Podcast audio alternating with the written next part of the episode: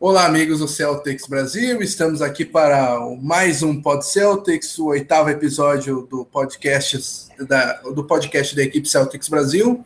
Eu sou o Fábio Malé aqui na apresentação. Estou aqui na companhia de dois de dois opa, de dois uh... queridos amados.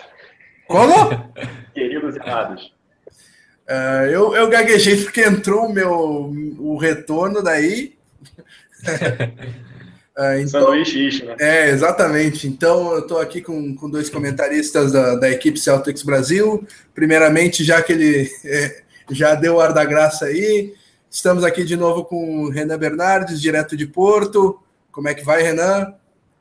Fala, pessoal. Fala, Fábio, Bruno. Tudo bom? Tudo bem Boa aqui, né? noite, né? Para mim, agora, cada, cada vez mais perto do horário de vocês. Agora estamos só duas horas de diferença, ou seja, um podcast para mim que já começou um dia, meia-noite, está começando agora 10. Então, para mim, só notícia boa. e, aí, e aí, Bruno Pena, direto do Rio de Janeiro, voltando ao Pod Celtics depois de um, um episódiozinho fora. Uhum. E aí, como é que vai? Fala, fala, Fábio. Boa noite. Boa noite, Renan. Boa noite aí a todo mundo que acompanha a gente. É sempre um prazer gigante, cara, fazer o programa aí com vocês. E vamos que hoje é dia de jogo. É... Já pode fazer o destaque, inicial já? Pode começar, já começa os trabalhos aí. Então vamos embora já. O meu, meu destaque do dia hoje, na verdade, é, é mais uma sorte do dia, né? A sorte do dia é que a gente torce para o Celtics, a gente não torce para o Knicks. É, eu estava fazendo um comparativo, estava fazendo um comparativo aqui, né, em, em, termos de salários e o Celtics paga, tá? Isaiah Thomas, Marcos Smart, Terry Rozier e Avery, e Avery Bradley, 21,7 21 milhões, tá? E esse é exatamente o valor do, do salário que o Knicks paga a somente ao Derrick Rose. Então, fica esse destaque. Opa, bom saber. Renan, pode mandar teu destaque aí já. Meu destaque é uma das coisas que falaremos mais tarde, que eu estou extremamente feliz e satisfeito com Avery Bradley. É, Falaremos isso durante os, a análise dos jogos e também sobre o próprio Bradley. Mas o meu destaque é como ele vem jogando. Que bola tá jogando menino? Não tão menino, mas ainda nosso menino. Mostra. Pois é. Esse aí é algo que a gente destacou, né? Avery Bradley, meu, meu garoto, my boy, tá jogando uma bola grandiosa. Uhum. E meu destaque inicial uh, vem uh, um direito de resposta do jogador ao qual critiquei no, na, no último Pod Celtics. Uh, então, estou falando de DeMar DeRozan, ele que é o maior pontuador da liga nesse exato momento. Uh, tá com médias absurdas de 36 pontos, uh, 5 rebotes, 2,6 assistências, 1,2 roubos de bola, aproveitamento acima de 55%, e em, em lance livre de 85%. Então, é. Chutando aqui, Fábio, eu acho que ele está com, com os números parecidos ao Kobe Bryant no ano que o Steve Nash levou o MVP. Uhum. Por aí, por aí. Mas o uh, que, que aconteceu para o DeRozan ter evoluído tanto assim? Uh, eu que o critiquei, eu ainda acho é, overrated óbvio, né? E foi o que foi falado na, na, última semana, mas também o salto que ele deu em tentativas de field goal de 17 de média na temporada passada para quase 26 de média nessa temporada, é um salto gigantesco. Então é, é então é muito por isso também que ele está com, com esses números tendem a baixar, porque o Kyle Lowry não, praticamente não está arremessando, o Valanciunas não está jogando, uma hora isso vai equilibrar mas também é o direito de resposta dele, eu ainda acho overrated. Eu considero um grande arremessador, mas o cara tá, por exemplo, um de, um de nove no, no, nos arremessos de três, ao que é inadmissível para o alarmador, e continua não defendendo nem ponto de vista. Mas um direito de resposta para ele na, na pontuação. Momento uh, histórico aqui, momento histórico. Isso é mais do que um destaque, é um milagre aqui, tá? Esse, esse do Fábio ao Ademar de Rosa. então, é, feitos os nossos destaques iniciais, vamos dar uma pincelada nos, nos jogos que aconteceram do Celtics desde o, desde o último Pod Celtics, nas últimas duas semanas, mais ou menos aí. Uhum. A começar pela estreia contra o Brooklyn Nets, uma vitória apertada por 122 a 117. E não uh, reflete o que foi o jogo, né, inclusive. Exatamente. Uh, o Brooklyn que vem surpreendendo alguns aí na, no começo da temporada. O banco do, do Brooklyn Nets que é, recuperou um jogo ganho do Celtics e quase, é, e quase deu ar da graça no finalzinho. Quero saber. Eu posso um... ser um pouco mais pessimista? O nosso banco quase deu o jogo para eles, eu diria. Mais do que o banco deles recuperar foi o nosso dando de volta.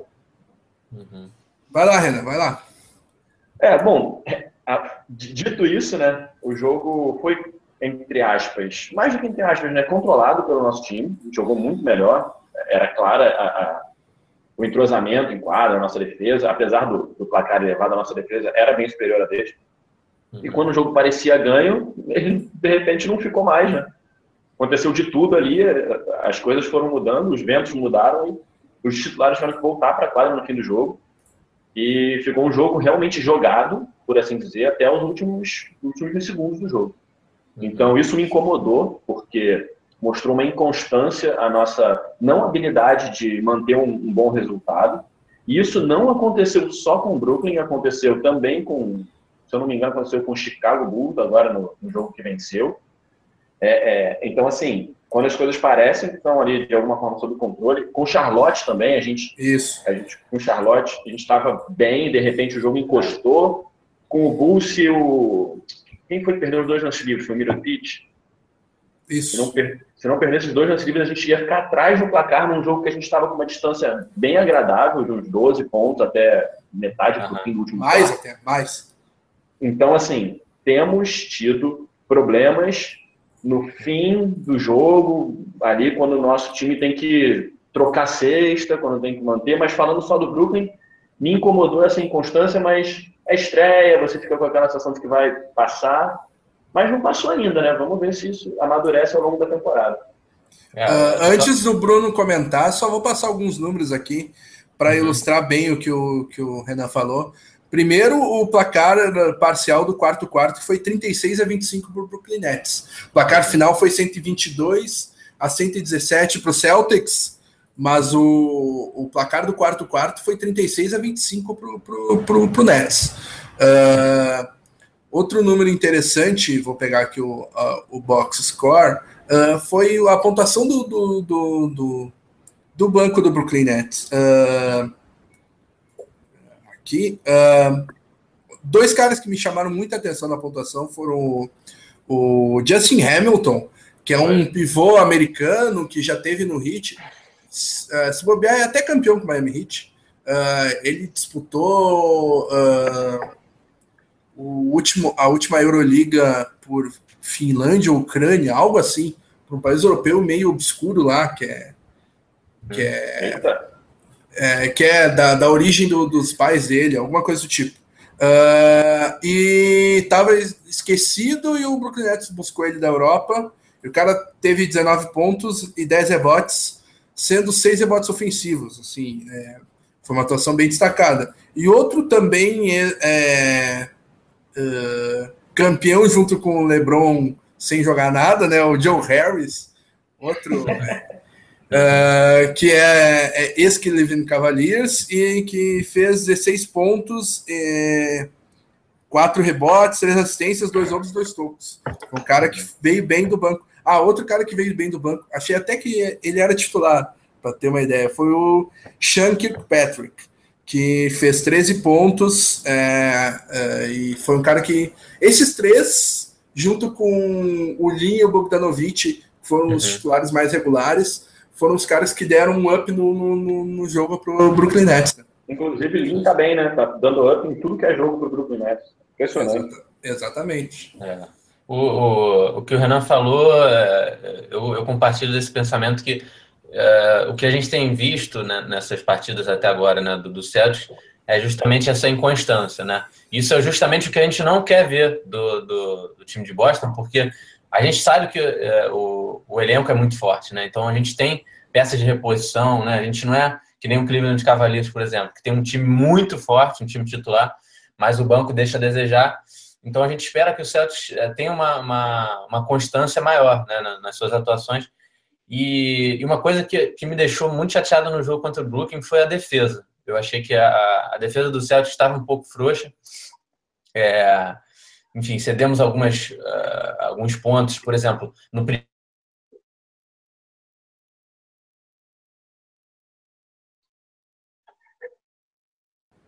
Alô. E, enfim, vamos, vamos para o próximo jogo.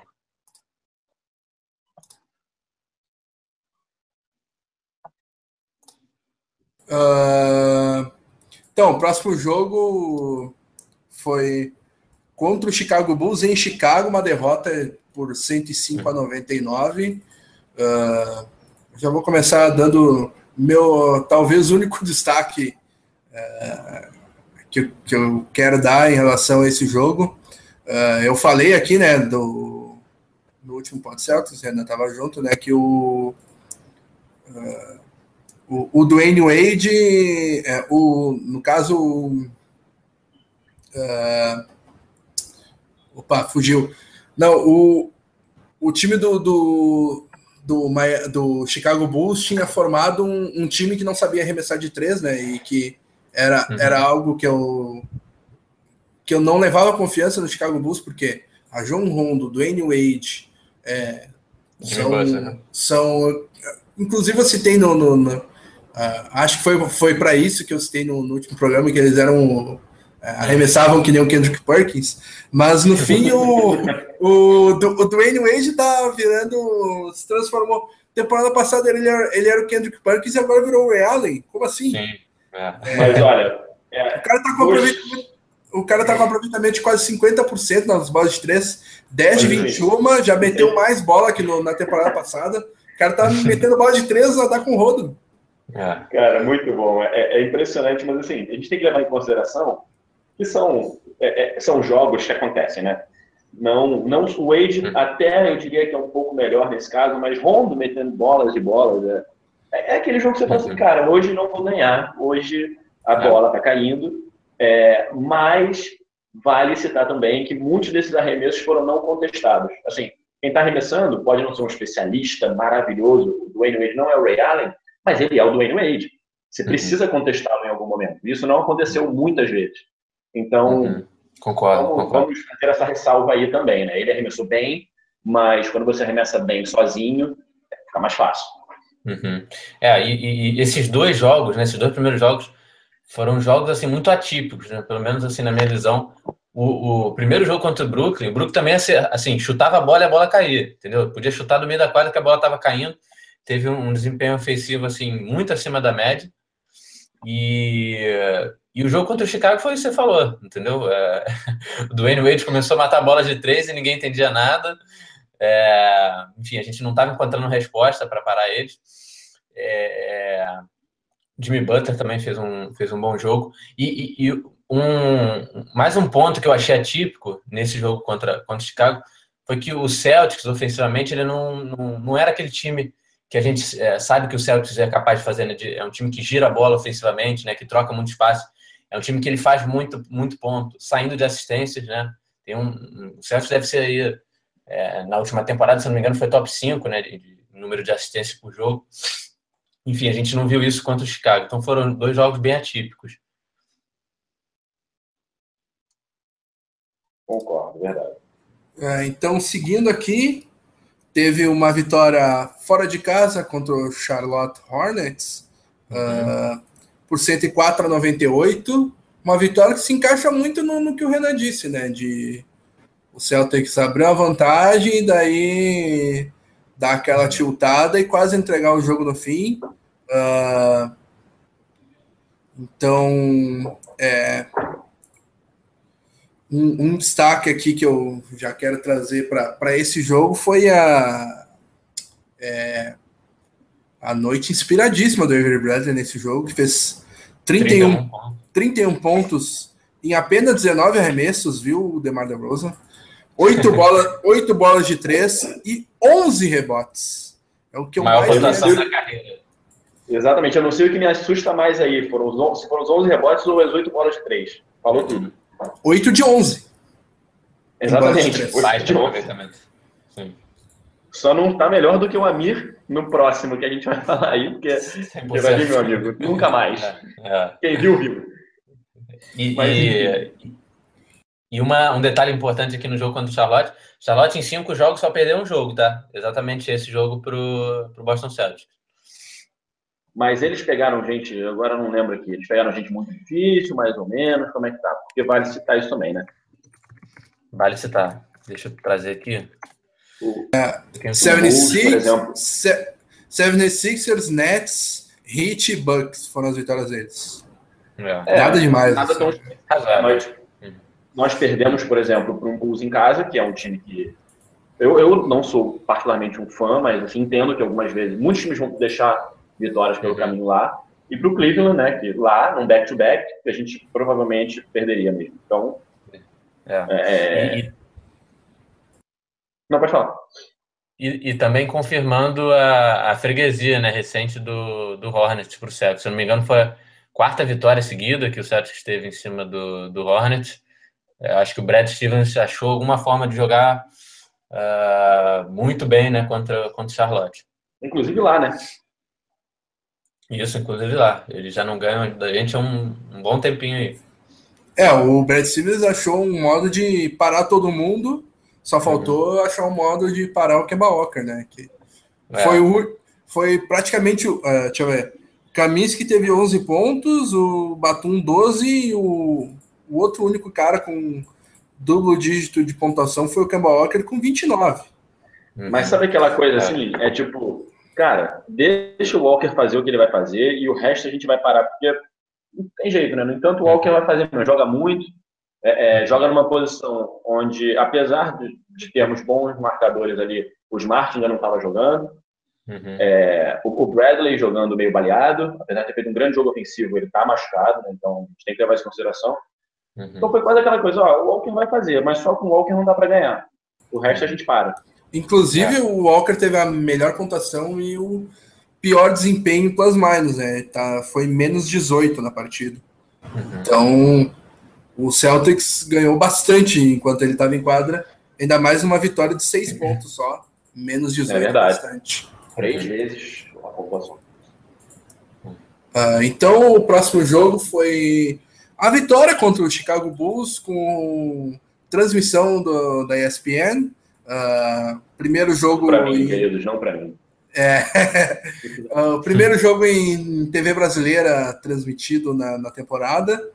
Uh, ganhamos do Chicago Bulls por 107 a 100 e mais um exemplo do, do que o, o, o Renan falou em relação ao primeiro jogo, né? O Chicago Bulls encostou, quase passou à frente no final do jogo Uh, e teve um último quarto que o, o Celtics quase perdeu o jogo, né? Uhum. O, é, até o Celtics o... chegou a abrir 16 pontos, se não me engano, né? No, Isso. Em alguma altura do jogo, no terceiro quarto, se não me engano. Eu acho é. até que no quarto quarto estava dois dígitos também, 14, 12, 13. Sim, sim. Tanto que é. o Bulls ganhou de 30 a 26 e a gente ganhou de 7 pontos, então em algum momento a gente estava com 13 de vantagem, né? Porque uhum. o, o, jogo estava mais, mais para frente. Né? Uhum. É, essa vitória foi, foi aquela vitória na raça, né? Vitória assim, é, meio aos trancos e barrancos, o time é, vinha com, com algumas lesões, né? É, se não me engano, o Jay Crowder saiu, foi, foi nessa partida, né? foi, né? Foi. Lesionado naquela, naquele lance com o Rajon Rondo. E o time meio, meio, meio aos frangalhos conseguiu, conseguiu uma vitória importante, né? Porque se o Celtics perde é, outra para o Chicago, né, já, já, ia ficar numa, numa situação meio incômoda, óbvio, a gente está no início de temporada. Né, mas é, foi, foi uma vitória muito importante para a confiança né, da, da equipe. Jogando em casa, enfim, é, desfalcado, acho que foi uma, uma vitória bem importante, talvez a mais importante até agora.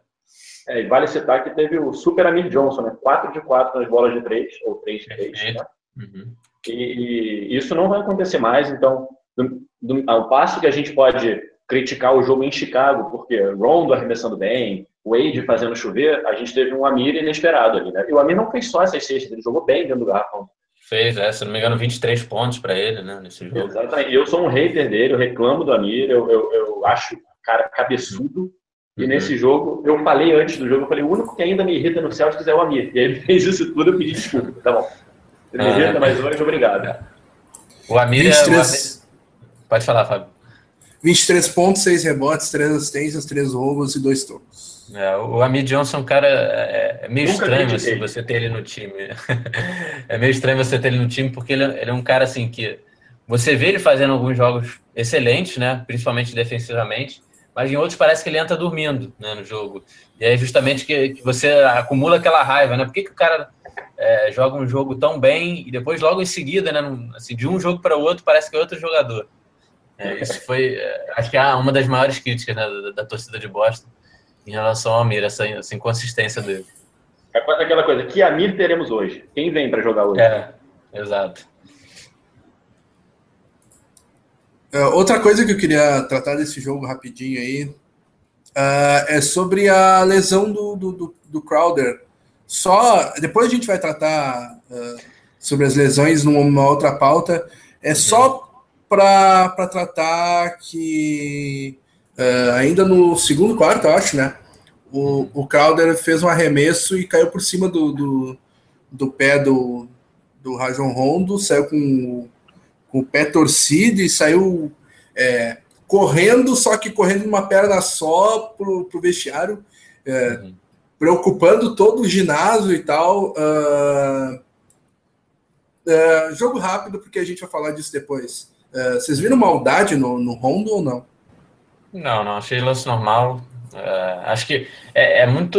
É uma coisa que acontece muito rápido. Não, não dá para você dizer que foi maldade ali do Rondo, de, né? De, é, que o Daniel não te ouça, hein? É, o, o Daniel, uh, nosso colega de, de do Brasil. É, existe, existe essa, essa coisa no basquete, né? De, de, de o cara maldoso ele deixar o, o, pé ali para quando o jogador sobe no arremesso, né? Assim que ele aterrizar no chão, ele ele não encontrar é, a, a, quadra, né, e sim o pé do jogador, que facilita muito a torção. Né? Um lance como esse é muito provável que se o jogador aterrizar sobre o pé do adversário, ele vai ter uma, uma lesão. Mas eu acho muito difícil que tenha sido essa a intenção do, do Rajon Rondo. É, então, também não posso afirmar, é muito difícil afirmar isso, muito difícil cravar. Eu dou o benefício da dúvida. Não acho o Rondo um exemplo de de cidadão, uhum. um exemplo de atleta, não é, não é o cara mais limpo no mundo, mas não vou cravar que foi de propósito. Uhum. então vamos para o último jogo dessa primeira pauta. O jogo fora de casa contra o Cleveland Cavaliers, em outro back-to-back. -back, uh, uma derrota por apenas, digamos assim, 128 a 122 contra o atual campeão completo e o Celtics todo desfalcado, remendado em um back-to-back. Mas aí, ó, foi o caminho inverso do que aconteceu nos nossos jogos que vencemos. Estávamos Isso. bem atrás do placar e, de repente, o banco do Cleveland, que por sinal é fraco, apagou e a gente chegou. E todas as vezes que era o banco do Cleveland em quadra, era a hora que a gente encostava. Eles abriam dois dígitos, caíam metendo bolas de longíssimo, Uhum. É, abria 14, 15 pontos, a gente com o banco ia lá, cortava a diferença para 6, 5, 8. Uhum. Aí eles voltavam para 16 e foi basicamente essa tônica. Foi um, até um placar um pouco enganoso, porque no fim, dos, dos, no fim do jogo a gente fez alguns pontos ali que, já com o jogo meio perdido, mas fazendo, foi incômodo, foi legal, é um placar que dá uma presença, mas o jogo foi controlado pelo Cleveland, eu diria. Não foi, não foi disputadíssimo, não. É, o Cleveland esteve à frente a, praticamente a partida toda, né? É, salvo ali no primeiro quarto, acho que o Celtics teve, teve uma pequena vantagem, mas é, realmente o jogo foi todo Cleveland. Mas eu gostei desse jogo, tá? Eu gostei do, do jogo contra o Cleveland, é, pude acompanhar a partida. Eu gostei mais da, dessa, dessa partida, né? Mesmo a gente sendo, tendo obtido a derrota. É, gostei mais dessa partida do que a, a partida da, da, de abertura né, contra o, o Brooklyn Nets. É, eu achei um, o, o Celtics um time corajoso, né? Um time que assim foi meio que já com uma, uma derrota praticamente garantida, né? Jogando contra a melhor equipe do leste e, e sem é, sem Jay Crowder, enfim, sem Al Horford, né? Dois é, é no back-to-back, é na casa deles, né? Exato, exatamente. É, nas condições né, que, que, que a gente estava para aquela partida, né? Acho que todo mundo já estava é, consentido com a derrota e o Celtics foi lá e brigou até o final. É, deu um trabalho para o Cleveland, inclusive. Né, não, teve, não teve essa de, de, de poupar jogador. O LeBron James jogou quase 40 minutos, jogou 37 minutos, se eu não me engano. Então, e foi muito maneiro também a gente ver o, o Jalen Brown é, duelando com o LeBron James, enfim, batendo para dentro, enterrando na cara do LeBron. Isso foi muito né? legal de, de assistir também.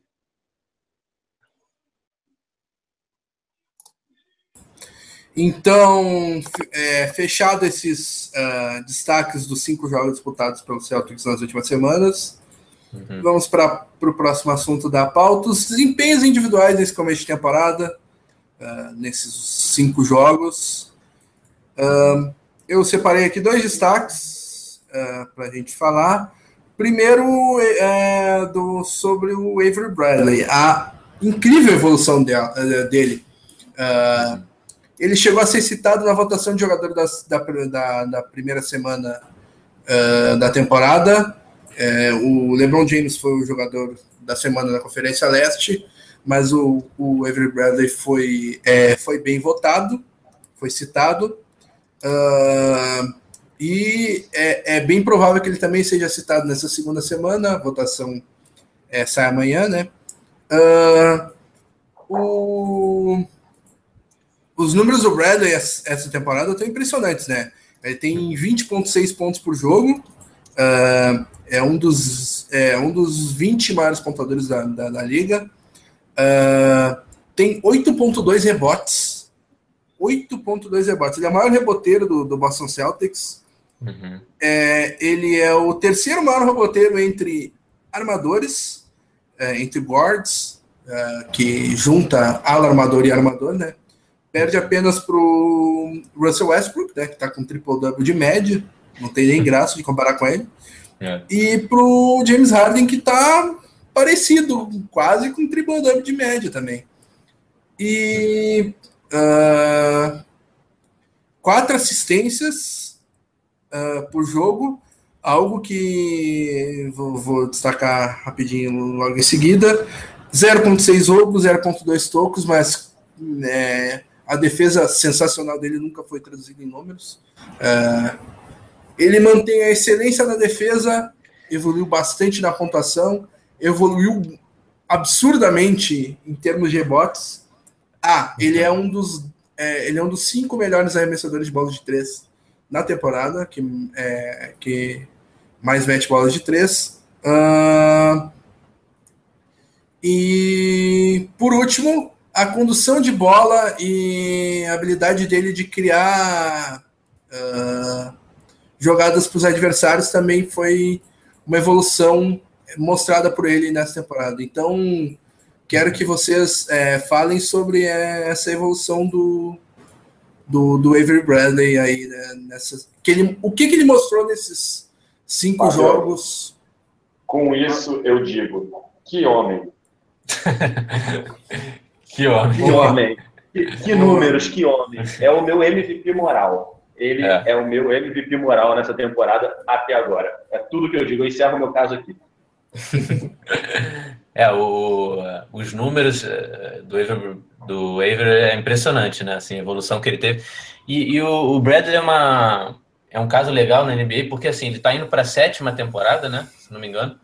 E, e, se você pega as estatísticas né, do, do Bradley, a cada ano ele melhora, né? Então não é como se você falasse, ah, o, o Bradley está chegando no, no auge. A gente não sabe ainda qual é o auge dele, né? Não sabe qual é o. se ele já atingiu a, a sua performance máxima, vamos dizer assim.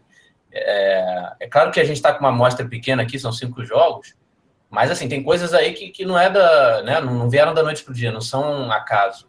Por exemplo, essa, essa capacidade que você falou, Fábio, de, de, de, criar jogadas, não só no número de assistências, né? Ele está com, com, a melhor marca de assistências aí por jogo da sua carreira, mas é os passes que ele vem distribuindo, né? Independente se vai resultar em, em, em cesta convertida ou não, melhoraram muito, né? Você vê, o Bradley está com mais visão de jogo, né? Antigamente, é, vamos dizer, pega a temporada anterior, o Bradley saía de um screen ele já ia para arremesso, né? Para o mid-range, mid é, para arremessar da média distância. Agora ele, você já vê ele criando jogadas a partir disso aí, entendeu? Uma coisa que ele adicionou ao arsenal ofensivo. E, e o número de rebotes também é impressionante, entendeu? Agora, a, a única ressalva que eu tenho, né, se, se, o Bradley continuar assim, é, entrega MVP, entrega tudo, né? Porque é sensacional, mas é realmente um fenômeno, assim, a gente está tá acompanhando, é outro jogador, né? Assim, na verdade, ele é o mesmo jogador na defesa, que é bom, que é ótimo, né? E, e First team all defense. É, Primeiro time de defesa. E, e é outro jogador é, ofensiva, ofensivamente. Né? Mas agora, vamos ver como é que o Bradley vai, vai, vai se portar ao longo do, da temporada. É, porque uma, uma, uma, tava até lendo uma matéria sobre, sobre essa evolução do Bradley, uma matéria, se não me engano, da ESPN americana, e, e que eles citavam é, o início da, da temporada do Bradley na, na temporada passada, né? E que o Bradley também teve bons números, enfim, boas atuações, e depois ele teve uma pequena queda de rendimento, uma queda considerável de rendimento, né? Vamos ver então como é que o Bradley vai se portar, mas tem sido grande destaque do time, né? Até, até ofuscando uma. Ofuscando um pouco da, da, das atuações do, do, Thomas, enfim, né? Que é, é o jogador aí mais badalado do, do, do Celtics. E é um negócio impressionante mesmo. Eu torço para que continue assim. Uh, tive uma invasão aqui no meu quarto. Mas... Já... Percebemos, segue, segue, segue, o jogo. Segue o jogo. uh, o, a evolução do Bradley é vista na, na pontuação, né? De 20,6. É, ele evoluiu de 15 para 21 pontos por jogo, de duas para quatro assistências, de, de três para oito rebotes de média, assim, a grosso modo. Uh, na minha opinião, é o. É, por esses cinco jogos é favoritíssimo o prêmio de jogador de maior evolução da, da temporada, né? Eu mantenho o meu, para mim, ele tem que ganhar a alcunha de Avery, abre aspas, que homem, fecha aspas, Bradley. Ele está fazendo a temporada do Celtics, ele é o grande jogador da é. franquia esse ano. É verdade. Não, não posso te dizer é, com certeza, mas agora ele merece ir para um Star Game. Isso aí não, não resta dúvida. Ah, Exatamente. com certeza com o que ele mostrou agora, ele merece ir para o Star Game. E até eu, eu, eu e o Renan falamos no, no, no, programa passado, o Bruno não estava aí, o Romulo que estava. Uh, o, o, Bradley, o, o, o, Renan até apostou no Bradley talvez ir para o All-Star Game. Eu achei que é, uhum. por ele não ter badalação, ele não iria. Uhum. Uh, mas ele foi, como, como eu disse, né, ele foi citado para o prêmio de melhor jogador da semana na, na Conferência Leste. É. Uhum. E uh, a gente, é, eu mantenho dizendo que ele é o melhor alarmador do leste, na minha opinião. Uhum. Olha, e olha com esse começo de temporada pífio do Clay Thompson, ele é o melhor alarmador da liga. Opa! Temos Essa uma polêmica em quadra. Essa discussão é boa. eu já. Eu, eu, a gente falou no, no, programa passado, né? No, que eu não via ninguém no, no leste melhor que o, que, uhum. o, que o Bradley, daí falaram em Dwayne Wade, Dwayne Wade é, uhum. até tá, tá se mostrando melhor do que eu imaginava que ele ia ser no Bulls, uh, mas é, visivelmente ele não tá não está se doando tanto na defesa, o, Rondo e o. E o. Opa! Jimmy Butler. Isso, o Jimmy Butler estão gastando na defesa para o Wade não precisar correr uhum. e só, só decidir na, no ataque. Demar DeRosa... É, você tá é, sempre, foram bons, sempre foram bons marcadores, né? Rondo e Butler nunca deixaram a desejar nessa área. Uhum. Sim. É, Rondo é, três vezes é, líder em steals e time de defesa. Jimmy Butler também acho que tem time de defesa. Uh, e DeMar DeRozan não vou bater na mesma tecla, né? É um, é, é um chutador com, com grande volume, mas que não chuta bola de três não defende. Uh, e é, eu não lembro quem mais foi citado Mas, olha, com esse começo de temporada do Clay Thompson, e também, vamos ressaltar de novo, né? James Harden é armador do. Sim. Do, do Houston Rockets. Senão não ia ter graça. Antetokounmpo, né? Senão o Antetokounmpo também ia engolir isso aí. Então, uhum. Avery Bradley é hoje o melhor armador da liga. é, tá, tá, sendo muito legal, né, cara, ver o, o Bradley é, com essas atuações, porque ele é aquele cara que eu acho que, assim, é, todo mundo quer ver bem, né? Um cara muito humilde, assim. Ele saiu daquele jogo de 31 pontos lá contra o Charlotte, né? Falando que o Jay Crowder foi o destaque da partida, enfim, que, que decidiu o jogo para o Celtics. É, acho que ele, ele, ele, é aquele cara completo, né? É um jogador completo. Ele, ele ainda tinha é, a, as críticas né, em cima do, do, seu jogo ofensivo. Também nu, nunca foi um bom passador, né? Sempre teve é, problemas em, em, condição de bola. Mas, assim, nesses cinco jogos ele dominou todos os fundamentos, né? Do, do que você espera de, de um grande jogador. E se continuar assim, entrega ao All-Star, já, já, bota, já bota o nome dele lá na camisa, entendeu? Porque a gente vai botar três All-Stars esse ano, né? É Thomas, Bradley e Hofford aí na cabeça. Eu, eu diria quatro, hein? Porque para mim o Brad Stevens vai. Pode ser. Ah, opa! Bem lembrado. Boa, bem lembrado. boa, boa. Uh, e até um negócio que tu, tu fala, recém falou, Bruno. Uh, no começo do Bradley na, na, NBA, com ele sendo reserva do Rondo, é, jogando de armador, era um deus nos acuda. Era uhum. terrível assistir os jogos com o Bradley de armador. O que ele uhum. cometia de turnover, ele, ele passava uhum. pior que o. De novo, vou usar o exemplo, o Kendrick Perkins, que era uhum. companheiro do time. É impre, impressionante o quanto ele evoluiu também nesse aspecto, né? Ele, a condição de bola dele era terrível, ele só sabia defender. E foi evoluindo, evoluindo, evoluindo. Vou dar uma pausa na nossa revolução rapidinho aqui para dar um salve para o Fester, que está aí acompanhando a gente, ó, pediu um salve aqui no. Um abraço. Um salve, Fester. Cleiton Mariano. E agora, de volta, de volta. Fale demais sobre Kendrick Perkins, nosso Avery Bradley. é, mas é, é isso que eu, que eu tenho para dizer. A evolução dele é absurda e é, uhum. temos um candidato para ME, para Most Improved Player no, no, no, elenco. Com certeza. Uh, passando de um destaque para outro. Uh, Jalen Brown, uma surpresa, do, não tão surpresa, mas a surpresa do Celtics nesse começo de temporada. Uh, uhum. Jalen Brown sempre foi o cara que é, mais me uhum. é, mais me chamou a atenção. É, foi visto até no, no é, fui eu que escrevi o texto para de pré-draft dele com muita uhum. empolgação lá. Uh, no programa passado eu até falei é, no, que eu não gostava do jogo do, do, da primeira escolha e até é, por caminhos tortos, achei bom a gente ficar com a terceira escolha. É, é, mas eu também não esperava que o, que o Jalen Brown é, fosse conseguir. Para mim, seria um, uma grande temporada se ele fosse segundo time de, é, de calouros. De calouros. Uh, e no, na corrida da, da, do NBA.com, da ESPN, do Fox Sports, tudo que eu olhei, ele é o segundo atrás só do Embiid. Uhum. A temporada que ele a temporada que ele vem fazendo é para primeiro time de defesa e se é uma pena que o Embiid também é do leste, senão ele ia ser o jogador do mês do leste. Uhum. Uh, o calor e... do mês, né? Isso, calor do mês. Uhum. Uh, o desempenho dele está muito bom.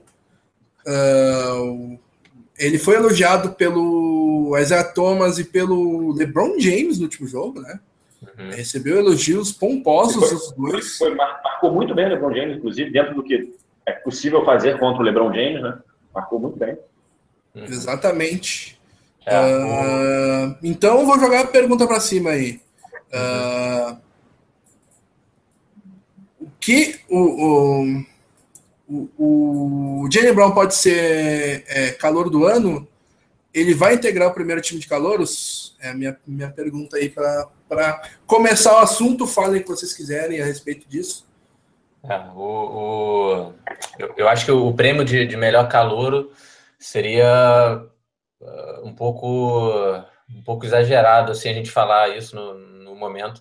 O Embiid tem, tem obtido grandes grandes estatísticas né, pela, pela equipe do 76ers, já está causando um impacto lá, né, você vê que o, o, o garrafão do, do 76ers está muito forte, né, e o Embiid está realmente um monstro, né, já era um pouco de se esperar, e para mim, até agora, o melhor calor que eu vi jogar nessas cinco primeiras partidas. Mas uh, não é exagero botar o Brown nesse, nesse primeiro time de calouros. Tá? É, cara, o Brown, assim, não, não tem, a gente não tem, é difícil se achar uma coisa assim para reclamar do Jalen Brown até agora, né? Porque ele tá numa equipe, né, que tá, tá com aquela pressão já de, de resultado, né? Não é uma equipe como um Philadelphia, enfim, como um Denver Nuggets, por exemplo.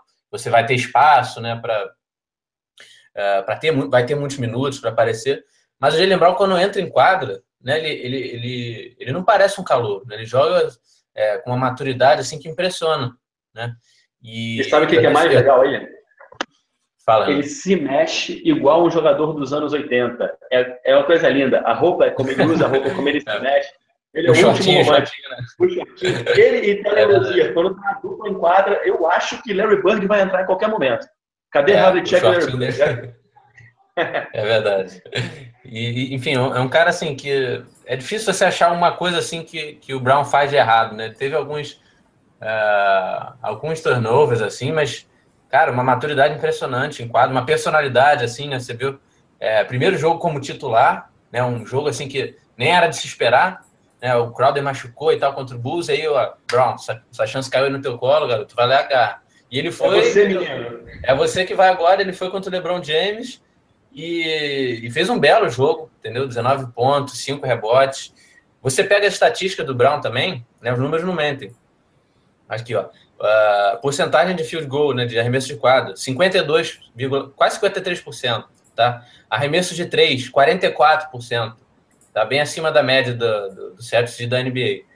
É, então, enfim, é, todas as, as, as, atuações do Brown, uh, eu achei atuações seguras, ainda mais né, um, um, cara que está começando, muito jovem ainda, fez 20 anos há pouco tempo atrás, e torcendo muito para o Brown ficar nesse primeiro time de, de calores, acho que ele tem totais condições.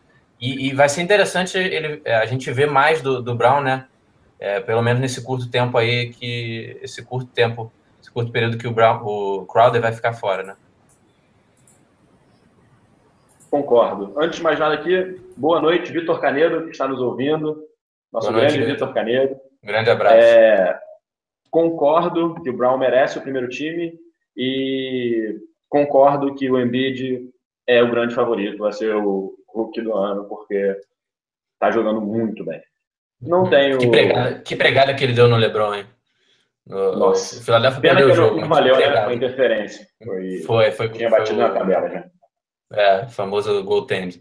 Mas que, que, que pregada, hein? O Lebron ficou até meio sem jeito ali. é, a, a, fuga do Lebron é aquela, bom, joguei goaltend, né? Ponto é ponto. Uhum, Mas uhum. foi, foi aquela coisa que, mesmo sendo goaltending, é interessante. Uhum. É, e, bom, historicamente a Philadelphia vai à loucura com essas jogadas, então, mais uma coisa legal. Uhum. E aí, voltando ao Brown, cara, é isso aí mesmo. Brown, excelente. Para mim, primeiro time de calouro, continuando assim. O que contrasta com a minha, entre aspas, decepção ao, ao Buddy Hill, que eu pensava que Buddy fosse, uhum. Fosse fazer mais, até porque New Orleans está tá completamente em frangalhos, então, né? Uhum. Mas é isso, ótimo, ótimo jogador, sem mais. Para mim, só o fato dele jogar com o shortinho, anos 80, já me ganhou. É, é meu garoto. uh, então, falamos dos destaques individuais desse começo de temporada. Uh, uh, outra coisa que aconteceu nesse começo de temporada e que tem agora, é, mas é algo que tem nos preocupado, são as lesões. Uh, Olinick ainda não estreou na temporada, Horford já perdeu dois jogos, Crowder perdeu é, um jogo inteiro e mais um jogo uh, em que ele saiu na, na metade do jogo, né? Uh, então, é, vamos falar um pouquinho, dar uma pincelada no, nas uh, lesões.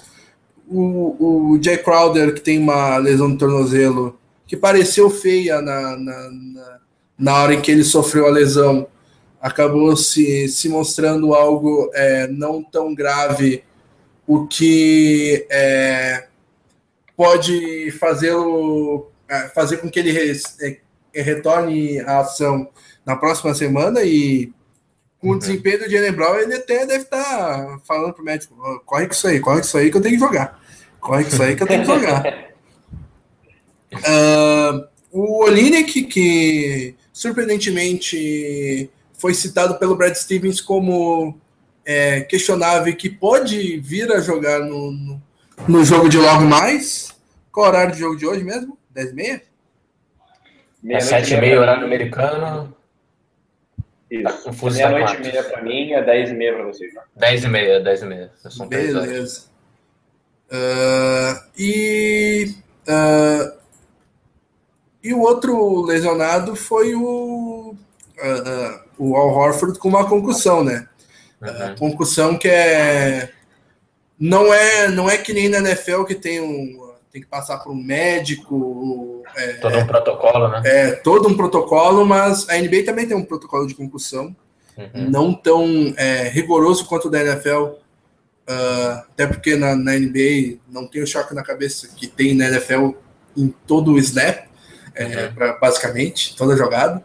Uhum. Então, mas o Stevens, é, o Horford voltou a treinar ontem, mas o Stevens, é, os repórteres já colocavam ele como, ah, talvez jogue, talvez não. O Stevens chegou na, na, na, entrevista coletiva e nem quis fazer mistério, ó, o Rafa não joga amanhã, uhum. e talvez no, no meio da próxima semana. Então, esses três desfalques, uh, o que, que vocês podem falar a respeito do, do que é, do que eles fazem de falta e do que os, a volta deles pode trazer para o Celtics ali. Uhum. Bom, primeiro, é, o... pode, pode ir, Bruno. Pode falar, você. Tá, beleza. Vamos lá. Cara, o... eu fiquei um pouco frustrado assim com, com essas lesões, né? Porque eu estava todo mundo na expectativa de, de ver o Celtics completo, enfim.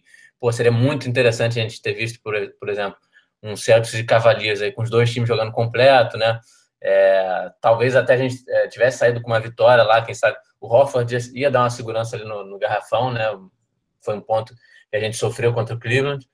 É, enfim, fiquei bastante frustrado com essas lesões e porque são três caras assim que que, que contribuem muito, né, pro pro Celtics. Não são não são desfalques é, irrelevantes, né? O Hofford, um jogador aí que, que contribui muito dos dois lados da quadra, né? Acho que ele tem um impacto muito positivo é, no, na hora do pick and roll, né, de fazer os screens, criar, criar espaço ali no, no garrafão.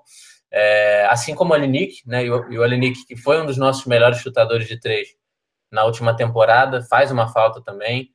É, pô, Crowder também acho que é virou um queridinho aí de, né, pela torcida, é, por toda a raça que, que ele traz, né, toda a energia que ele joga e também é um cara que, que, que traz uma, uma bola de três ali, importante, né? Enfim, foram, foram desfalques que, que eu acho que a gente poderia, é, que exerceram impacto nesse recorde, né, do, do, do até agora. Uh, quem sabe a gente estaria aí com quatro vitórias em cinco jogos, né? É, mas enfim, agora é, é, acompanhar essas lesões. O, o Horford, acho que é, hoje fica fora mais por uma, uma, uma espécie de precaução mesmo, né? É, a gente sabe que não foi nada sério. O Crowder foi uma boa notícia, né? Porque lesão no tornozelo não é uma coisa fácil, não é uma coisa rápida. Eu até já tive lesão no tornozelo, uma vez jogando futebol, outra jogando basquete. Inclusive, demorou um pouco até para eu voltar ao normal, voltar à atividade física. E foi uma boa notícia Cara, saber. É, na hora apareceu rompimento de ligamento no, no tornozelo sim, e sim. foi o que os repórteres, os, os repórteres é, do jogo ali da é, que estavam na sideline falaram: hum, tá parecendo é, ruptura do, do ligamento e daí ruptura do ligamento do tornozelo é, é uhum. de quatro a seis meses. É, é uhum. pro, pro, pro, pro basquete, no caso, é, né? Mas é quatro a seis meses fora sem fazer atividade física nenhuma. Depois tem que voltar, voltar Sim. a saltar e coisa. E uhum. Felizmente foi apenas um. É, não foi nenhum estiramento, foi só um. É, foi só, foi só uma torção, uma torção no, né? no, no, tornozelo, é. Uhum. Perfeito. É. E... Deus é verde. Uhum. É, agora vamos, vamos ver como é que como é que o time. O time vai, vai, vai absorvendo essas voltas aos poucos, né? Não vai voltar todo mundo junto, mas aos poucos aí o pessoal vai voltando e daqui a alguns jogos a gente consegue ter todo o elenco aí de volta. Eu, particularmente, das três ausências, sinto mais falta do Hofford que dos outros dois. Não que não sejam importantes, obviamente, uhum. mas porque acredito que o Hofford é uma referência no nosso ataque, que entre ataque e defesa a gente precisa mais de gente agora atacando que defendendo, porque tem mais atleta que marca bem do que necessariamente ataca bem, apesar das surpresas como Bradley e como o próprio Jalen Brown, por exemplo, que uhum. jogadores digamos que são majoritariamente defensivos, estão atacando muito bem, mas o Hofford é uma referência, um jogador muito versátil ofensivamente, então ele é muito bom para isso. Eu sou, sou fã da maneira como ele ataca e até gosto da maneira como ele defende, não defende mal, acho que é de razoável para bom. Então, sinto muita falta dele pontuando para gente, faz muita diferença. É, é um All-Star, né? É um, uma estrela, então é o que eu sinto mais falta e fico muito feliz de saber que vai ser o primeiro, é, vai ser o primeiro não, mas vai voltar já para o próximo jogo e talvez quarta-feira tenhamos o time completo, né, pela primeira vez. Uhum. Então, talvez, é. é torço para isso e estou bem, tô bem animado. Acho que todos aí no elenco a gente tem grandíssimas chances de, de conseguir as vitórias. Se eu não me engano, os uhum. próximos dois jogos são Washington Wizards e depois. Quem é depois do Washington? Quarto é Washington e domingo, se eu não me engano. É, são dois partidos que são, assim, entre aspas, difíceis. Então, é muito bom vê-los todos aí. Tenho, tenho, uhum. Acredito que são duas vitórias com todos no time. É, Wizards e Knicks, tá? É, Wizards bom, e Knicks, bom, dois, dois uma boa bons. sequência aí pra gente. É. é o Wizards fora de casa, né? E o, e o Knicks em casa. É, na verdade, o Knicks, eu diria que seria um, um adversário mais difícil se a, a, temporada não tivesse começado, porque ao ver o que o Knicks está fazendo na temporada, eu achei que o Knicks fosse mal, mas não sabia que iria tão mal assim. Eu achei que fosse aquele mal para bom no início, meio que se acertando. É, uhum. Diria que, que funcionaria melhor do que está funcionando. Então, mas como é clássico e clássico a gente não pode subestimar, vão ser dois grandes jogos. Uhum. Uh, jogo, jogo rápido. O Stevens falou no começo da temporada que queria usar uma rotação com 10 jogadores. Uhum. Uh, os 10 jogadores que ele tem usado atualmente são. É, o time titular do último jogo foi. Uh, é, Isaiah Thomas, Avery Bradley, uh, Jalen Brown, me ajudem aí. Uh, tô esquecendo. O Amir Johnson, Amir Johnson e Tyler Zeller.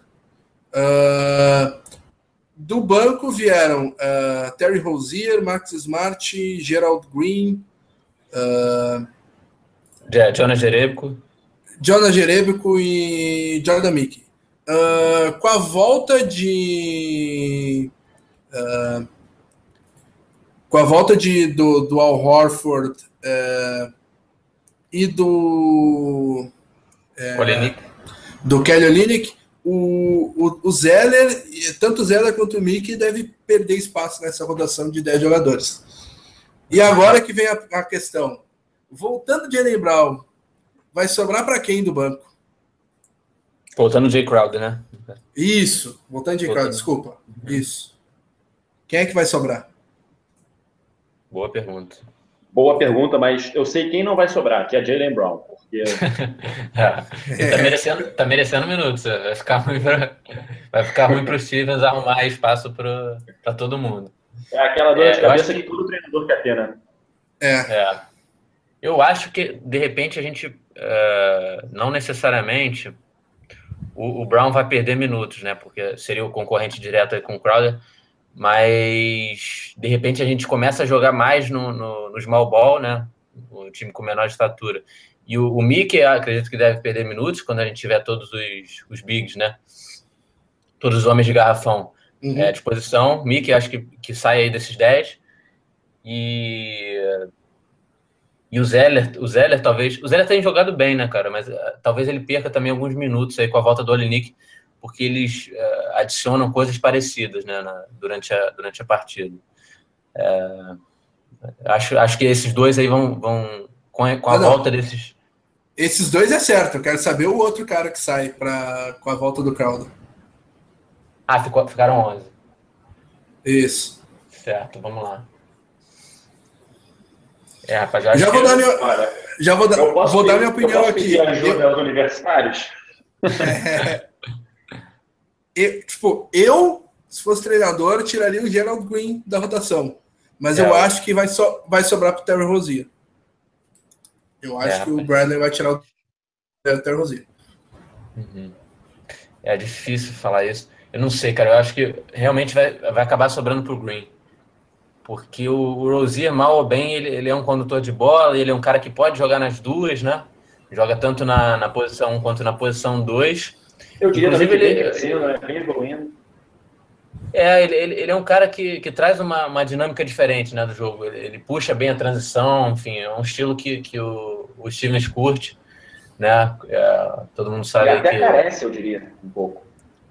É, eu, eu acho que, que tá mais pro Green mesmo. O Green que ele, ele é um cara que eu gostei bastante da contratação dele, tá? Porque eu acho que ele, ele é um ele trouxe uma coisa que faltou muito no, no último ano, né? Que é, é uma, um cara com capacidade de, de, de, anotar pontos ali vindo do banco, né? De, é, é o microwave, né? Como é que eles chamam lá na, nos Estados Unidos. É um cara que entra e pode meter quatro bolas assim em quatro postes de bola seguidas. Né? Ele pega fogo muito rápido. É, quando ele tá com a mão quente, a bola nele e, e, um abraço. Agora, ele também tem aqueles jogos, né, que, que entra meio ali naquela do Amir, né, meio dormindo, enfim, meio, meio cochilando na marcação. Faz umas besteiras, às vezes é meio atabalhoado, é realmente. Meio atabalhoado, é, parece um pouco displicente, às vezes, então uh, eu acho que o Rosier, ele tá, demonstrando uma consistência maior. Então, talvez por isso uh, eu, eu dei esse voto de confiança no Rosier agora. Aí... pessoal, só um, só um adendo aqui rapidinho, que o Cleiton Mariano está falando com a gente, e ele pediu para que a uhum. gente comentasse sobre o Rajon Rondo no Bulls, e se a gente acredita que ele jogando com Wade Butler pode voltar a ser o jogador que foi do Celtics. A gente, Cleiton, já falou um pouquinho sobre isso nos outros podcasts, até agora a gente vai ser uma passadinha, mas ó, resumidamente falando mesmo para você, cara, acho que Rondo nunca mais será o Rondo dos Celtics pré-lesão. Acho que Rondo não será aquele jogador que dominava a franquia, um franchise player de fato que carregava o time. Com a saída de, uhum. de Ray Allen e, e, e Paul Pierce e Devin Garnett, quando saíram, é, Rondo chamava a responsabilidade, era o dono do time. Pensava muito em números, às vezes, é verdade. Caçava os triple-doubles, caçava aqueles, aquela sequência de dígitos duplos em assistência, que era uma sequência enorme. Mas não não vejo o Rondo nunca mais sendo o Rondo que já foi, apesar de considerá-lo ainda hoje um ótimo armador. Numa era de grandes armadores, Rondo ainda é um dos bons armadores da liga. Então, uhum. encerro aqui sobre Rondo. Uhum.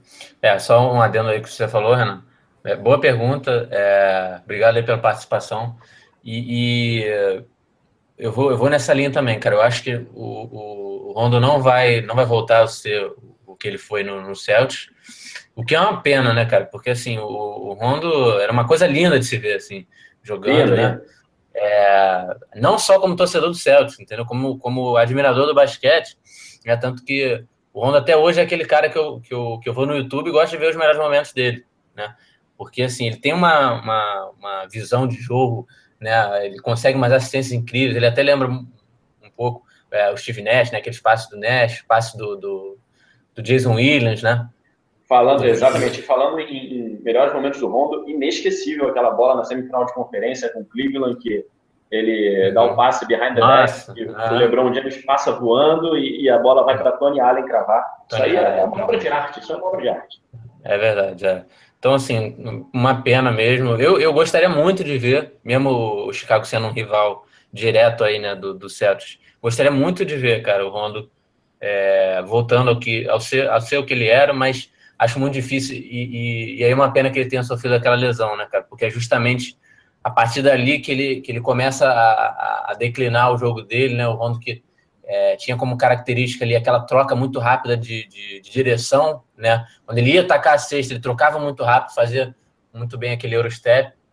E, e hoje ele não tem mais isso, né? Ele não tem aquela velocidade de filtração, na defesa já não é mais o mesmo, né? No arremesso nunca foi né, o, o seu ponto forte, né? E continuou com essa deficiência, então acho muito é, difícil. Evoluiu, né? É, exatamente. A, a, a visão de jogo dele continua a mesma. Né? Você vê que ele, ele ainda consegue descolar aqueles passes né, de, de, de, cinema, enfim, umas, umas jogadas muito, muito interessantes, mas acho que ele para por aí. Entendeu? Ele não, não vai. A gente não vai ver uma, uma, uma volta aí do Rajon Honda aos, aos tempos de Celtics. É, eu endosso a opinião. Uh, também sou grande fã dele, tenho uma camisa dele, inclusive. Uhum. Uh, eu também. É, e sempre fui muito fã dele na época que, que era do Boston Celtics. Uh, mas assim como aconteceu com o Derrick Rose, a lesão de joelho e uma volta complicada e acabou uh, acabou sendo é, uh, sendo duro para a carreira dele. Assim, é, ele dependia muito da, da explosão e da infiltração, porque não é que os outros deixavam os arremessadores do Celtics livre para que ele achasse, porque ah, vou deixar ele livre porque arremessa mal. Não, era Ray, é, Ray Allen, Kevin Garnett e Paul Pierce. Não, é porque o, o Rondo era um monstro infiltrando e ia te castigar se tu se tu deixasse estendesse o tapete vermelho para ele. E era assim que ele que ele tinha a mágica dele. Uh, então, é, eu acho que ele não vai voltar a ser o que é, por, não porque é, é, fisicamente, é, fisicamente ele está abaixo e não tem mais como ser um jogador explosivo que já foi. Assim como é o Dwayne Wade também, que é um cara que a gente falou no começo. É, não vejo mais ele. É, e o, o Wade se reinventou, né? Agora está se tornando um bom arremessador de bola de três. É, colocou mais é, mais coisa em seu jogo, assim. Como acontece com todo mundo na, na NBA, né? Todo, todo mundo se reinventa. Grandes se reinventam conforme as suas limitações vão chegando, realmente. Isso. E não, não tá acontecendo com o isso, né? É, ele não só não evoluiu nos arremessos, lance livre e, e bolas de três, como evoluiu absurdamente, né? Na época do, do, do, do, do Celt, na época do Celtics, ele tinha, sei lá, 60% de, de média no, no free throw. Daí foi pro Dallas e virou 30% e no Sacramento é, 40% no lance livre. Puxa uhum. vida, né? Então, uhum. eu acho que é, é. Ele não, ele não tá conseguindo se reinventar e o corpo tá, tá cobrando dele. Uhum. Pessoal, mais uma coisinha aqui. Gleison Souza falou: vocês acham que no meio de tantas piques que tivemos, o Celtics está montando um time a longo prazo como plano C? Rosier, Mickey, Young. É, alguém quer pegar essa? Ou eu já bato de primeira aqui? Cara, eu acho que é, o Celtics pegou um monte de escolha e as que dão certo ele vai manter, as que não dão certo ele não, não vai ter nem é, pudor em dispensar, como vai acontecer com o James Young. É, ele vai ser dispensado na próxima temporada e o Mick, se, se não se cuidar, vai, vai para a vala também. Uhum. Uh, porque o Zizit vai, vai entrar explodindo na, na, próxima temporada e o e a Busle também vai entrar explodindo para a próxima temporada. Duas boas escolhas. É, e, Já vimos o Demetrio Jackson também, é, pelo que apresentou, pode ser que. É, pode ser não, deve acontecer com ele é, de, de, sair também. Uh, já aconteceu com o Ben Bentil, que é tão jogador útil. que uhum. Então, é, o Celtics está escolhe bastante, mas vai ficar só com a nata da nata. Só quem mostrar é que coisa, né, merece. Né, a gente tem tanta escolha que é, é, aquela coisa de oferta e demanda mesmo, quase que a lei do mercado. Cara, é tanta escolha que eu só vou ficar com a maravilhosa. Se não for, tchau. Exatamente. Milhões. É, e, com, e com isso, ano após ano, ano após ano, o Celtics tá na temporada passada foi assim, temporada retrasada também foi assim, nessa temporada ainda mais.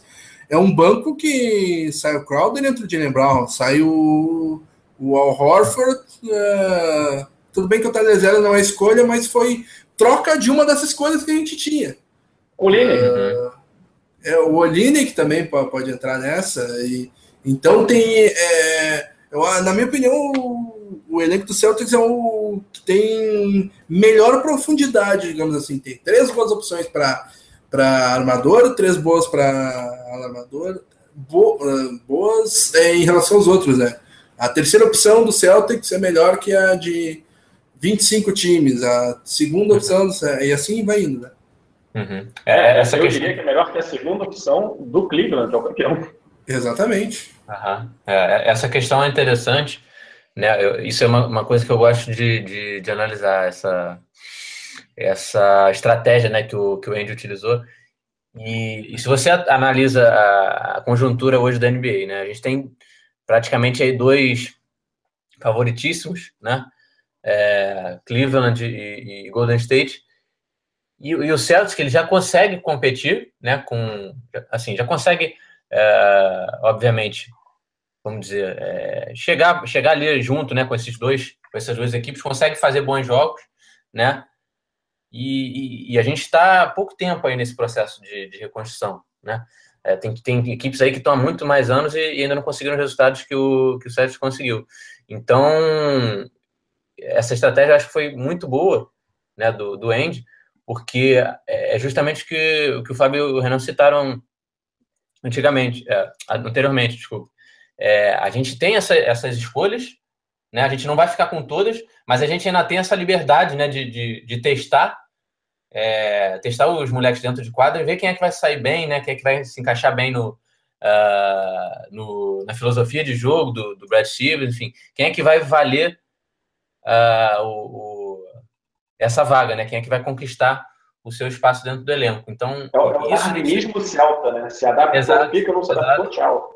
Isso, e, e, isso é uma, uma, é, um, é um ponto que eu acho que assim, coloca o Celtics num, não digo num patamar acima das outras uh, das outras franquias, mas com certeza é um, eu acho que é a grande vantagem da, né, do Celtics, porque a gente tem flexibilidade no, no, no, cap, né?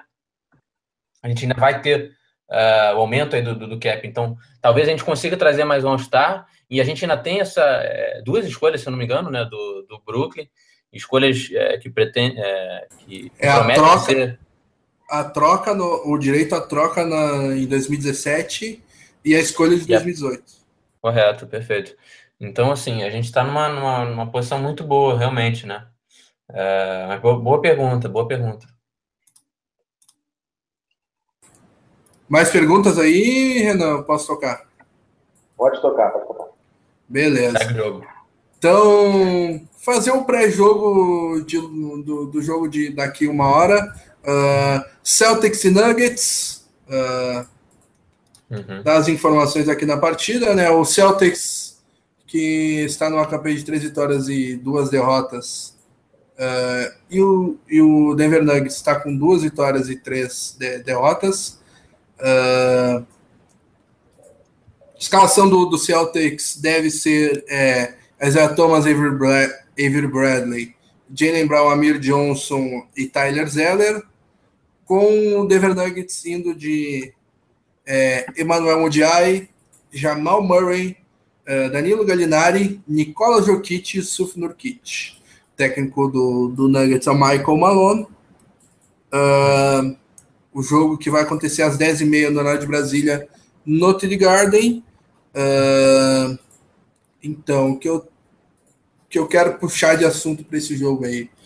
Uh, o, o, o, adversário do Boston Celtics, o Nuggets, que vem é, numa campanha de duas, duas vitórias contra Minnesota Timberwolves e New Orleans Pelicans, duas equipes que não não estão bem na, na, competição, né? O, o Pelicans uhum. é a pior equipe da competição, tem zero vitórias em seis jogos, é o último colocado é, é em, todo, em toda a liga.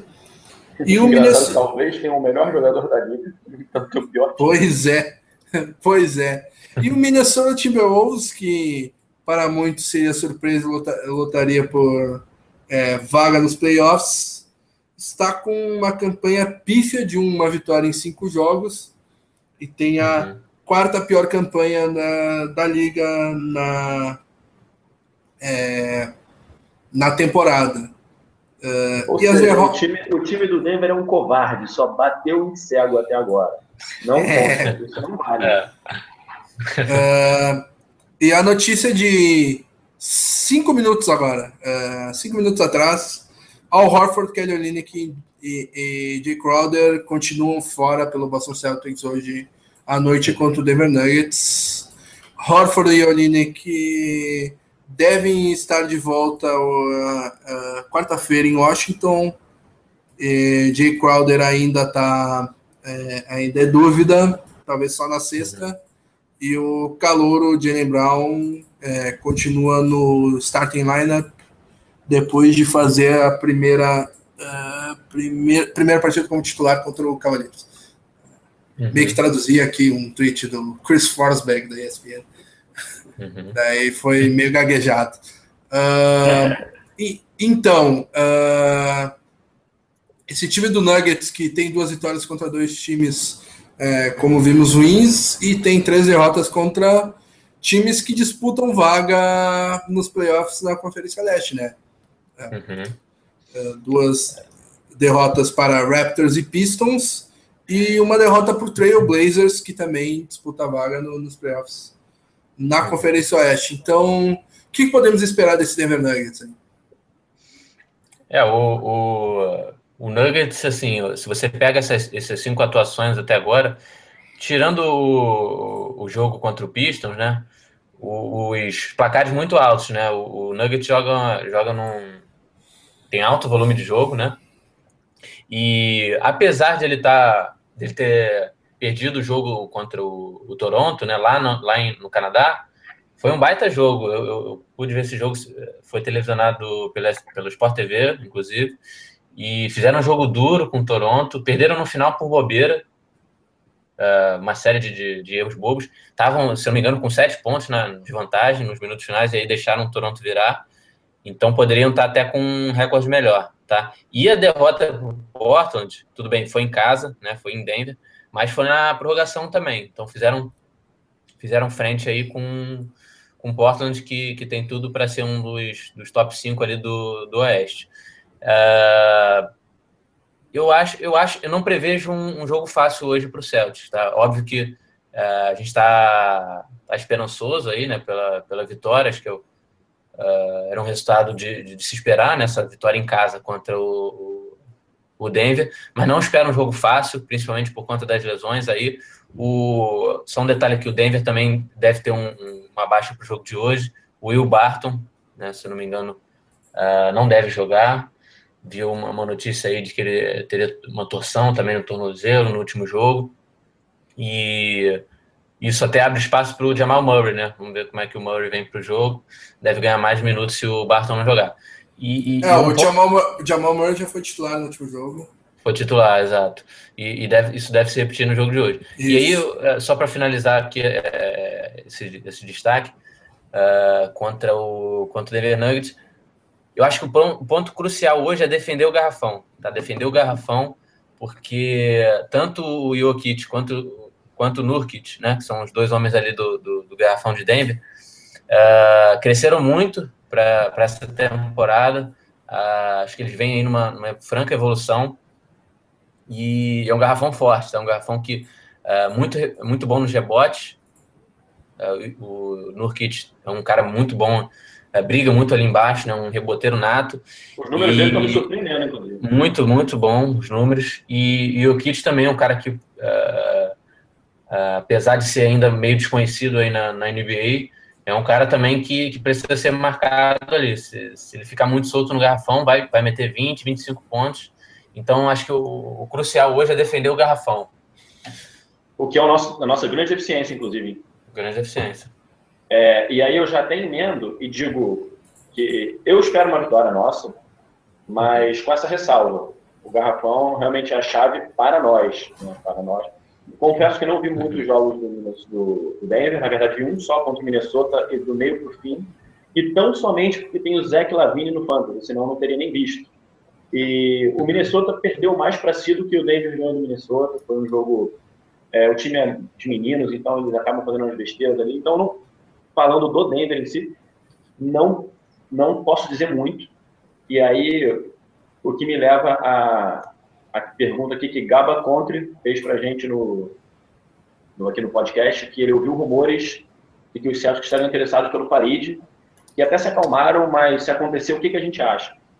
E uhum. eu, particularmente, não acho muito bom, não sou a favor, não apoio, não levanto essa bandeira, porque Farid, para mim, não acrescenta é, a ponto de nos tornar um, um time contender aí para brigar pelo título. Então é aquele meio do caminho meio ingrato. A gente não fica.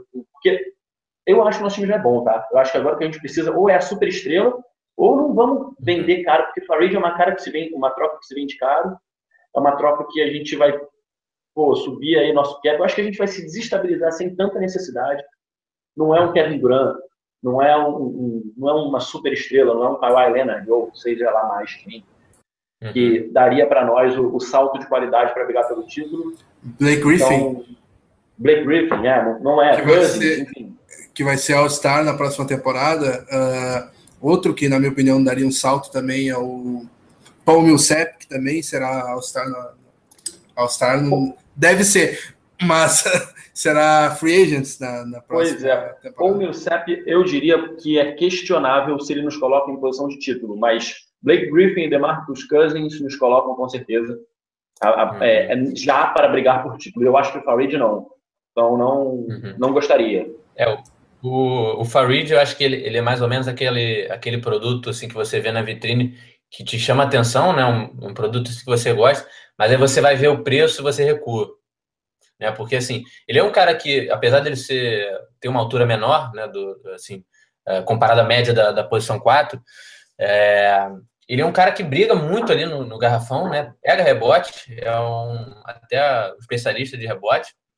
E acrescentaria isso, né? Seria uma, uma, uma deficiência que o Boston estaria é, atacando, mas o contrato do, do Farid é que, que desanima, né? É, se não me engano, ele faz aí 13 milhões por temporada e, e enfim, não está em fim de contrato, acho que ainda tem dois ou três anos com, de contrato. Então, eu acho que esse ponto é que, que me deixa com o pé atrás, porque isso já poderia comprometer né, o, a próxima free agency do Celtics e, e, a probabilidade de a gente montar um time é, contender. Né?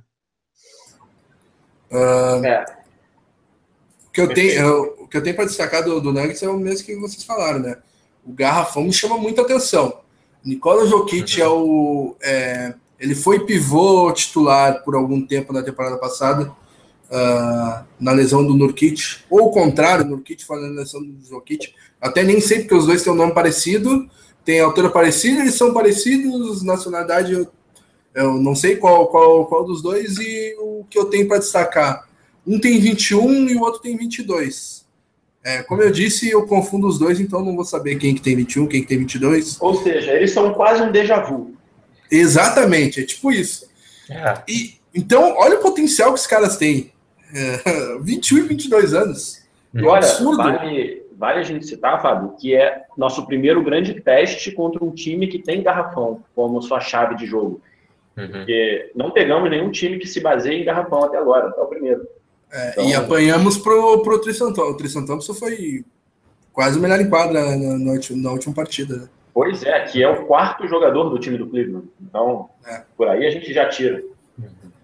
Uh, e o Gallinari, que é o principal pontuador deles, é, é, um cara que, se não se lesionasse tanto, ia ser uma estrela da NBA. É o, o italiano, arremessa bastante uhum. e é honesto na defesa até. Honesto é uma palavra que. é, é honesto na defesa, é isso que ele é amigo. e.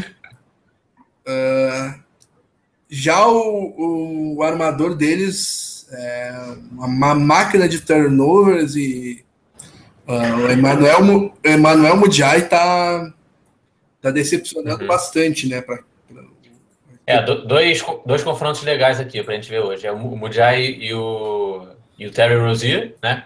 Companheiros do, do, do draft de 2015. E o, o Jamal Murray contra o, o Jalen Brown, né? companheiros do draft de, do último draft, né? Enfim, são dois, dois duelos interessantes aí. É, o que vai é... citar, já que a gente está falando desse jogo, uma vez que o garrafão deles tem uma superioridade contra o nosso, a nosso o nosso backcourt marca muito bem e o deles comete turnovers, então também pode ser uma chave no jogo. É uma, uma observação, porque Marcos Smart, Avery Bradley podem uhum. roubando bolas, pressionando, forçando turnover, forçando passe, forçando arremesso é, é, desequilibrado, teremos, teremos grande, provavelmente uma uhum. grande oportunidade de a gente se dar bem aí. Uhum. Pois é, o, o, o Mudiak tem 5 turnovers de média. É, um número, é. é 4.4 Só para uh, turnover de média. É um número altíssimo. É verdade. E só para não passar é, é despercebido aqui rapidinho, o Geilson Souza perguntou é, se a gente acha que o, os Nets ainda vão amargar uma, as últimas posições ou se o elenco vai surpreender. Olha, Geilson, são duas coisas. A primeira é o que eu acho, a segunda é o que eu quero. Eu acho que não, eu acho que o Nets vai conseguir algumas vitórias, vai ficar honesto na, na tabela, no fim das contas. Mas eu torço para que eles fiquem mal, porque a gente tem a pique deles. Uhum. Então, tomara que o Nets vá mal para que a gente tenha uma grande posição hum. na, na, escolha do draft do ano que vem.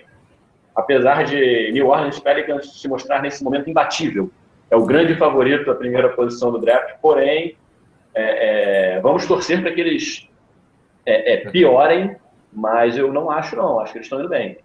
E fecha. Mariano, você está com saudade do Ty Lawson, mas você está com saudade do Ty Lawson que você tinha no seu time, porque o Ty Lawson de hoje não é nem sombra do que ele era em Denver. Uhum. Uh, eu só para terminar sobre o jogo do Nuggets, depois eu falo sobre o Nets. Uh, uma última coisa que eu tenho para falar é que o Wilson Chandler vem se candidatando, já que provavelmente ele não vai se titular no Nuggets, ele vai disputar com, olha, com boa. É, em boas condições, né? É, em boas condições, exatamente. Eu tava com é, em, é, com a palavra inglesa na cabeça, em boas condições de, de, de, disputar o sexto homem da temporada. Porque ele uhum. entra com a mão quente, mete bola e é 19 uhum. pontos, 21 pontos, como foram nas duas últimas partidas, e com aproveitamento 60%, 50% e bola de 3. E vale então o cara tá uma temporada sem jogar, né? Porque Exatamente. teve a lesão nas costas. Então, é uma temporada é uma temporada. O cara voltou muito bem. Sim. Exatamente. E então, fechando aí sobre o Nuggets e partindo aí para falar sobre o Nets, uh, para fechar o programa aqui. Uh, o Nets está à frente do Washington Wizards, que é muito melhor que o Brooklyn Nets.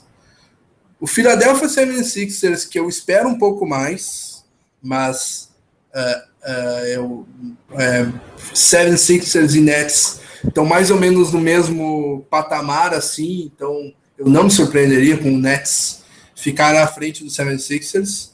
E uhum. do lado oeste, o, o Nets está à frente de Sacramento Kings, que é, é bem melhor que o, que o Nets à frente do Dallas Mavericks, que eu ainda não entendi como é que tá com zero, zero vitórias, vai ficar melhor que o Nets, à frente do Minnesota Timberwolves, que eu também espero que fique melhor, e, óbvio, do Pelicans. Então, uh, pelo que eu disse aqui, é, o Pelicans, o 76ers e o Nets, para mim, assim.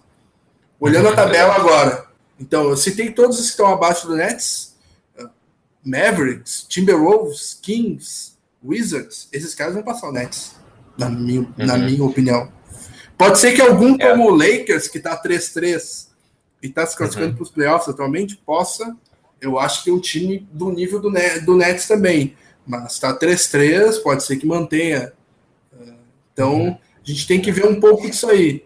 Mas na conjuntura uhum. atual, o Nets ter duas vitórias não tá, não tá significando tanto assim, né? Uhum. É, só abordando essa questão, é, eu, eu nunca fui da corrente de, de, de, que a nossa essa pick do Nets seria top 1, né, garantido, enfim, como, como alguns achavam, mas eu também nunca, nunca imaginei essa pick fora de uma top 5 ali, tá? Obviamente é, é preciso ter a loteria, né?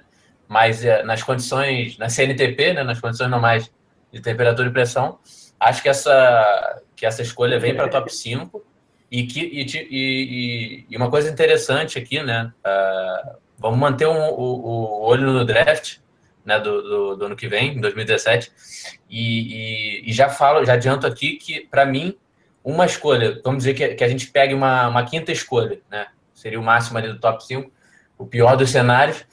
Uma quinta escolha no, no próximo draft, eu considero tão importante, tão valiosa, se não mais, mais valiosa do que essa pick 3 que a gente teve no último draft, né? Que, de onde saiu o Jalen Brown. Porque você olha para essa próxima classe, né, tem jogadores ali de muito talento. Né? Tem o Markel Fultz, né, tem o Jason Tatum, tem o Josh Jackson, o Harry Gills, né? É, enfim, tem no mínimo aí cinco jogadores é, com potencial assim de, de, de, serem grandes estrelas na NBA. Então, é. eu acho que que, que ela, essa pique, assim, mesmo ela não sendo uh, tudo isso que a gente estava querendo, né? Por exemplo, ali fora do top 3, se a gente pegar uma pick top 5 já é um, um, um lucro assim absurdo, ao meu ver. Uh, antes eu achava que Harry Giles e Josh Jackson eram duas certezas de All-Star e de cara que vai explodir, franchise player, cara que vai entrar na liga que nem entrou o, o do Pelicans, o Monocelha, ah, Anthony Davis. Anthony o, Davis. Anthony Towns também.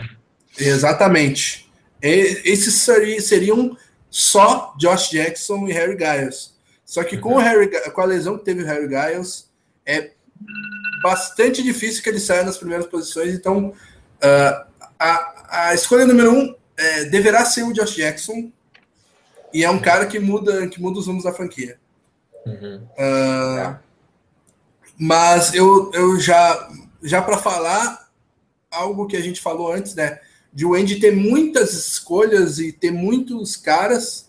Uhum. Por conta disso, dá para arriscar escolher o Harry Giles, entende? Uhum. É, quem, for, quem for escolher o Harry Giles vai escolher que nem o 76ers escolheu uhum. o Embiid e já está colhendo os frutos nessa temporada. Ficou dois anos fora, ficou mas já está colhendo os frutos. O Embiid é, tá voando para ser o calor do ano.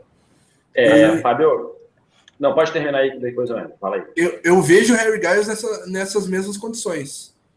É, uhum. É, de, de cair por causa da lesão, ele, o Harry Giles, se não me engano, já teve três lesões no joelho. Mas é um cara que tem um talento absurdo, absurdo, absurdo. Então, e fora o Josh Jackson e o Harry Giles, uh, nas cinco, seis primeiras posições, vão ter quatro, cinco, seis armadores, que eu acho que não é algo que a gente tem que buscar. Tá, tem o Jason Tatum, que foi o cara que tu falou, né? Uhum. É, também é, é, é ala, uhum. mas aí é, é, como eu falei, né? No, eu acho que por conta dos assets que, que a gente tem, do, por causa do, do, do, dos jogadores que a gente adaptou, por, por conta de é, do, do, talento do Gaius, eu acho que vai acabar caindo no colo do Celtics se for segunda, terceira, quarta ou até quinta escolha. O Gaius uhum. vai acabar caindo no colo do Andy, digamos assim. Uhum. Renan. É, já que a gente já está chegando ao fim mesmo, e eu vi aqui o Marcos Aurélio falando que pouco comentamos no início da temporada de Isaiah Thomas. É. Marcão, seguinte, comentamos pouco, comentamos pouco porque o homem Avery Bradley roubou a cena e o menino Jalen Brown. Então, Haiti está jogando bem, mas está jogando o que eu já esperava. Isso é a minha percepção. E já eu... Avery Bradley e, e Jalen Brown estão nos mostrando que o shortinho dos anos 80 e o basquete dos anos 80 respiram. uh, o Isaiah Thomas tá elevou sua média de pontuação de 22 para 25 pontos de média nessa temporada, mas está num nível de jogo em que a gente espera dele, né? Muita uhum. pontuação, assistência uh, e carregando o time de ataque. Se tem alguma coisa para eu destacar do, do, do Isaiah Thomas, sinceramente, é que ele está só com 80% de free throw, sendo que a carreira dele é de 87%, 88%. É a única coisa que eu tenho para destacar do, do Thomas. Mas tem chutado pouco, não tem? Eu acho que. Não, é a, mais, é a temporada que ele mais arremessou. Ah, então. Livro. Retiro, cancelem essa parte, ninguém ouviu. Sigam. é, ele, ele arremessou 6,6 lances livres na última temporada, career high, e agora ele está arremessando 8 por jogo. 8 lances livres. Quase um James Harden. Quase. É, o Thomas, o Thomas foi realmente ofuscado, né, pelo, pelo início de temporada é. do Bradley e, pelos os jogos recentes do, do Brown também, né, que, que chamaram bastante atenção. Mas, é, assim, não é, isso não, não diminui é. em nenhum momento, né, o, o que o Thomas representa para o Celtics hoje. Claro. Né? Ele, ele, ainda é, ele ainda é nosso melhor jogador e é. ele está se consolidando ainda mais como All-Star para repetir, para ser All-Star de novo. Uhum. Mas é, ele tá jogando, hum, sei lá, 10% a mais do que ele jogava na temporada passada. O, o Bradley e o Jalen Brown estão explodindo. É, é só, só essa questão. Uhum. É, e, e, pode ser uma, uma, afirmação assim precipitada, um pouco forte demais, mas se o Thomas continuar nesse ritmo, né, principalmente ofensivo, uh, é, o cara tá com 25,4 né, de, de pontos por jogo. Isso. Ele vai se tornar um dos maiores uh, scorers a vestirem a camisa do Celtics. Tá? Inclusive, eh, já, já, até, eh, já até ouvi comparações de, de uh, das estatísticas do Thomas com o Larry Bird, enfim. É, óbvio que a gente não está botando os dois no mesmo patamar, mas em termos de, de, de pontuação, em termos de, de, de facilidade né, de, de, de, trazer pontos, o Thomas é um dos melhores da liga. Pois é, é um é um dos, é, é um dos maiores pontuadores puros da NBA, assim. Uhum, com certeza. É, e com versatilidade, né? Mete lance livre, bola de três, bola de dois, infiltração. Uhum, então exatamente. é um cara. É cara. É, é, um dos melhores armadores da liga. Se uhum. mantiver esse jogo, não vai ter nem dúvida de ser All-Star. Porque na temporada passada ainda tinha alguma dúvida. Acabou o Irving, Kyrie Irving não sendo chamado, nem o John Wall. Uhum. Uh, então, mas acho que para essa temporada não vai ter, não vai ter muita dúvida a respeito disso. Se ele mantiver esse, esse, esse desempenho sensacional que ele tem.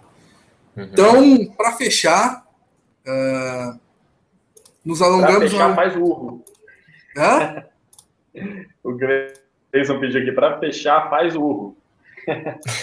ah, não, tô, não tô ligado. É o meme do Shrek, que o, é um videozinho que tem enrolado do vídeo do, do filme do Shrek, que o menino pede para fazer o urro, o pessoal quer fazer o uh, Nos alongamos bastante aqui, mas por um motivo muito legal, que teve bastante participação, né, Renan? Tu que trouxe as participações aí.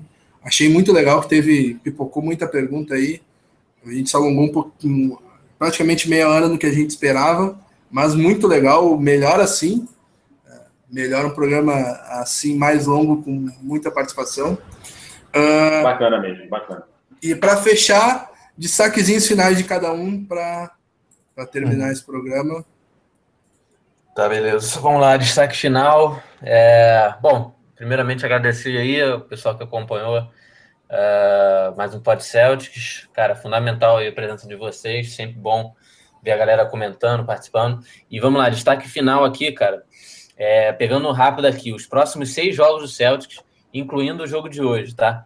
É, vamos lá, Denver Nuggets em casa, Washington Wizards fora, New York Knicks em casa, Pacers fora, Pelicans fora e Mavericks em casa. Então, assim, é, uh, é uma tabela favorável aí nos próximos seis jogos. Uh, não, não, não acharia assim exagerado, não, acho, não acharia, não me surpreenderia a gente conseguir aí quatro, cinco vitórias nos próximos seis jogos. Acho que é um. Uh, uma, a gente pode engatar uma sequência boa aí, principalmente com nossas lesões voltando. Então vamos aproveitar esses próximos jogos aí. Até porque o sétimo jogo que, foi, que você citaria depois é o Golden State Warriors. Né? Então, Exato. Então já para pegar o embalo aí e já. E o Duran já levar aquela vaia lá no TD Garden, o jogo vai ser em casa. É isso aí. A gente, tem, a gente tem um histórico bom contra eles, hein? Ano passado a gente fez dois excelentes jogos. Ganhamos um e perdemos é, um no overtime. É. Única, única, única derrota da campanha histórica do Golden State Warriors da temporada passada. A única derrota em casa deles foi para o Boston Celtics. Na temporada se, regular. É. E se eles arremessarem o que arremessaram contra o Los Angeles Lakers, Lakers. Uhum. é, eles arremessando bola de três parecia o DeMar DeRozan. Opa, desculpa. que maldade, cara, que maldade. Alfinetada final. Alfinetada final.